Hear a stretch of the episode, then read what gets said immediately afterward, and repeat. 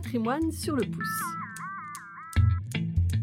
Des podcasts proposés par la Maison du patrimoine pour explorer Quimper, ville d'art et d'histoire. Cette première série est consacrée à l'hygiène et la santé à Quimper. Aujourd'hui, aux origines du centre hospitalier de Cornouailles.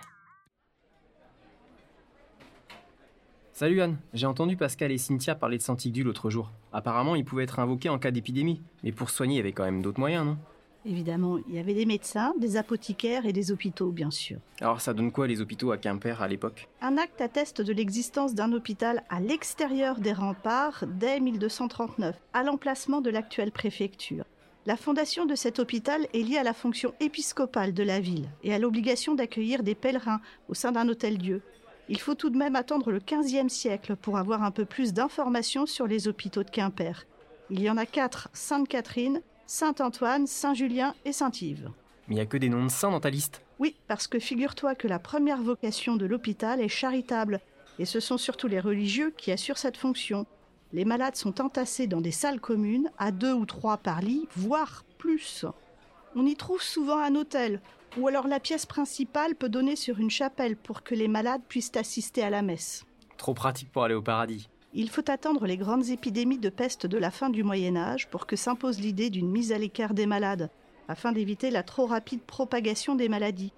On construit alors à l'extérieur des villes des maisons de santé, des maladreries, des loges ou des lazarets.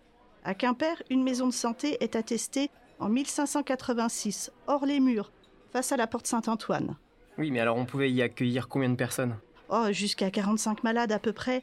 Elle est détruite pendant la guerre de succession de Bretagne, mais rouvre ses portes en 1639. Pas le grand luxe.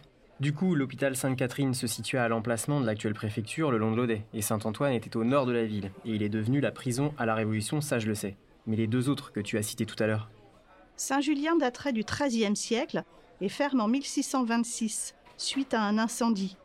Il était dans l'actuelle rue Jean Jaurès, derrière la préfecture. Saint-Yves est plus récent, lui, et ferme quelques années plus tard, en 1656. Il se trouvait le long du Ster, à quelques pas du cinéma. On y soignait les âmes autant que les corps, j'imagine. Mais quatre hôpitaux pour la ville de Quimper, c'est beaucoup, non? Sainte-Catherine était destinée aux Quimperois et aux pèlerins. Saint-Antoine voit se développer les prémices de la psychiatrie. Mais bon, c'est insuffisant. Les épidémies sont nombreuses et les cimetières bien pleins. Ouf, ça fait froid dans le dos. La gestion de ces deux hôpitaux est assurée par des laïcs, élus par la communauté de ville. Les soins sont assurés par des religieuses, avec plus ou moins d'efficacité et de rigueur. En cas de guerre, les lits sont surtout occupés par les soldats, et les malades sont alors à la rue. C'est l'enfer ton truc. Ça a évolué comment? Au XVIIIe siècle, les deux hôpitaux de la ville sont surchargés. Sainte-Catherine est supprimée en 1793 et Saint-Antoine en 1801. La ville demandait un bâtiment national pour servir d'hôpital à 500 lits. Le département décide que le séminaire de Quimper sera mis à sa disposition. C'était un bâtiment du XVIIe siècle sur les hauteurs de la route de Brest. De simples aménagements sont nécessaires pour accueillir les malades des deux hôpitaux. C'est le début de l'hospice civil à Quimper. La première pierre du bâtiment du séminaire a été posée en 1678 et le chantier dure environ 30 ans mais n'a jamais été achevé. Mais oui, je vois, c'est à cet endroit-là qu'il y a une chapelle de style jésuite. Oui, c'est ça.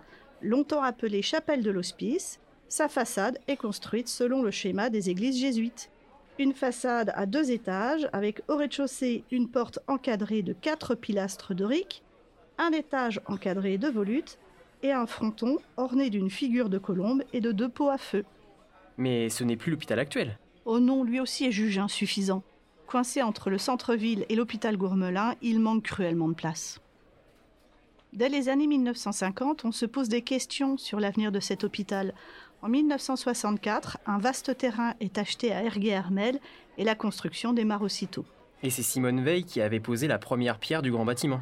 C'est ça, le nouvel hôpital de type Fontenoy est opérationnel au début des années 80 et l'ancien est abandonné aussitôt. Alors ok, mais moi j'ai une question. C'est quoi un hôpital de type Fontenoy? Ah oui, ça, oh, ça tient un peu de choses. L'accord validant la construction de cet hôpital a été signé à Paris dans un bureau donnant sur la place Fontenoy. C'est pour tous l'hôpital Laennec aujourd'hui. Euh, par contre, excuse-moi, je vois qu'il est 15h. Il faut que je file, j'ai une visite. À Ah oui. bientôt, Marc. Ça marche, bon courage.